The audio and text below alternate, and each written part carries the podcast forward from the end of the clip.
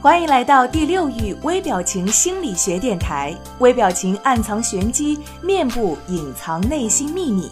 每个人都会有不同的表情，或一颦一笑，或目光游离。这些细微的表情之后，隐藏着什么样的秘密呢？第六域微表情电台教你怎样看穿他人心理轨迹和玄机，快速的提升情商、魅力、影响力，收获人生的幸福与成功。各位好，我是千堂，欢迎收听今天的微表情与读心术。前两天呢，有人咨询我说，情商低有什么样的表现？什么样的人是情商低？那今天呢，千堂就借此机会来跟大家分享一下几个情商低的表现，来看看你身边是否真的有这种人。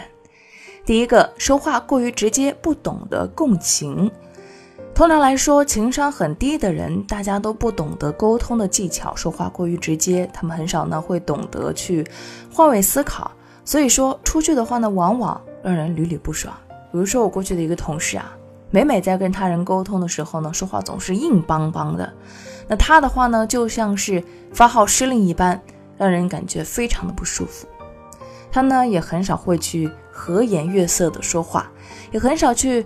会去表达自己内心的体会，那在他的眼中呢，他们对所有人的沟通方式都差不多，这种刻板化的、模板化的沟通会让他人的心中很有抵触的心理，从而导致呢事情不能够按照他的这样一个想法去顺利的进行。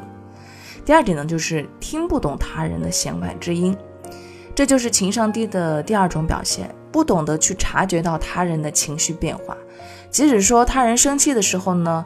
他也很少会感觉到他人弦外之音的意义，这导致呢，他们在沟通的时候啊，常常是属于融不进集体的那一部分。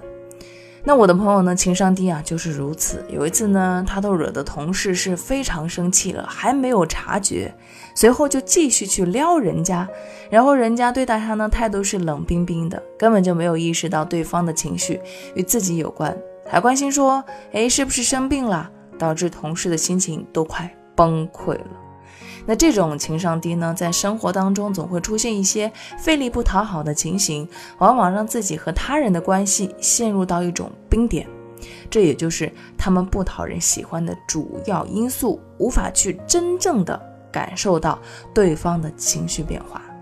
第三点就是非常的情绪化，不懂得去控制自己的情绪。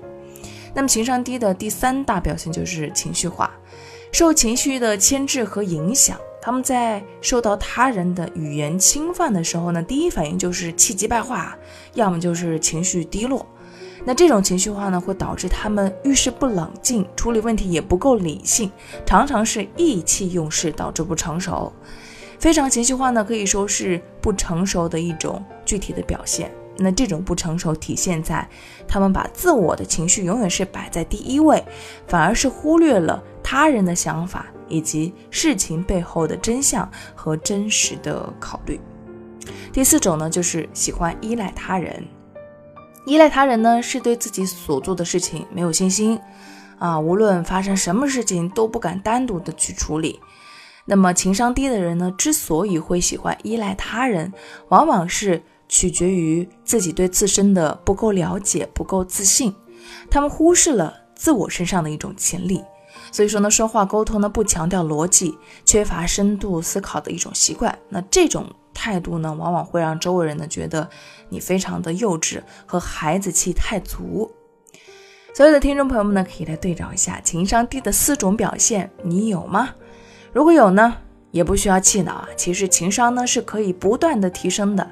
说白了呢，情商的高低很多来自于对自我情绪的一种调节跟察觉，也来自于自己对自己的一种塑造。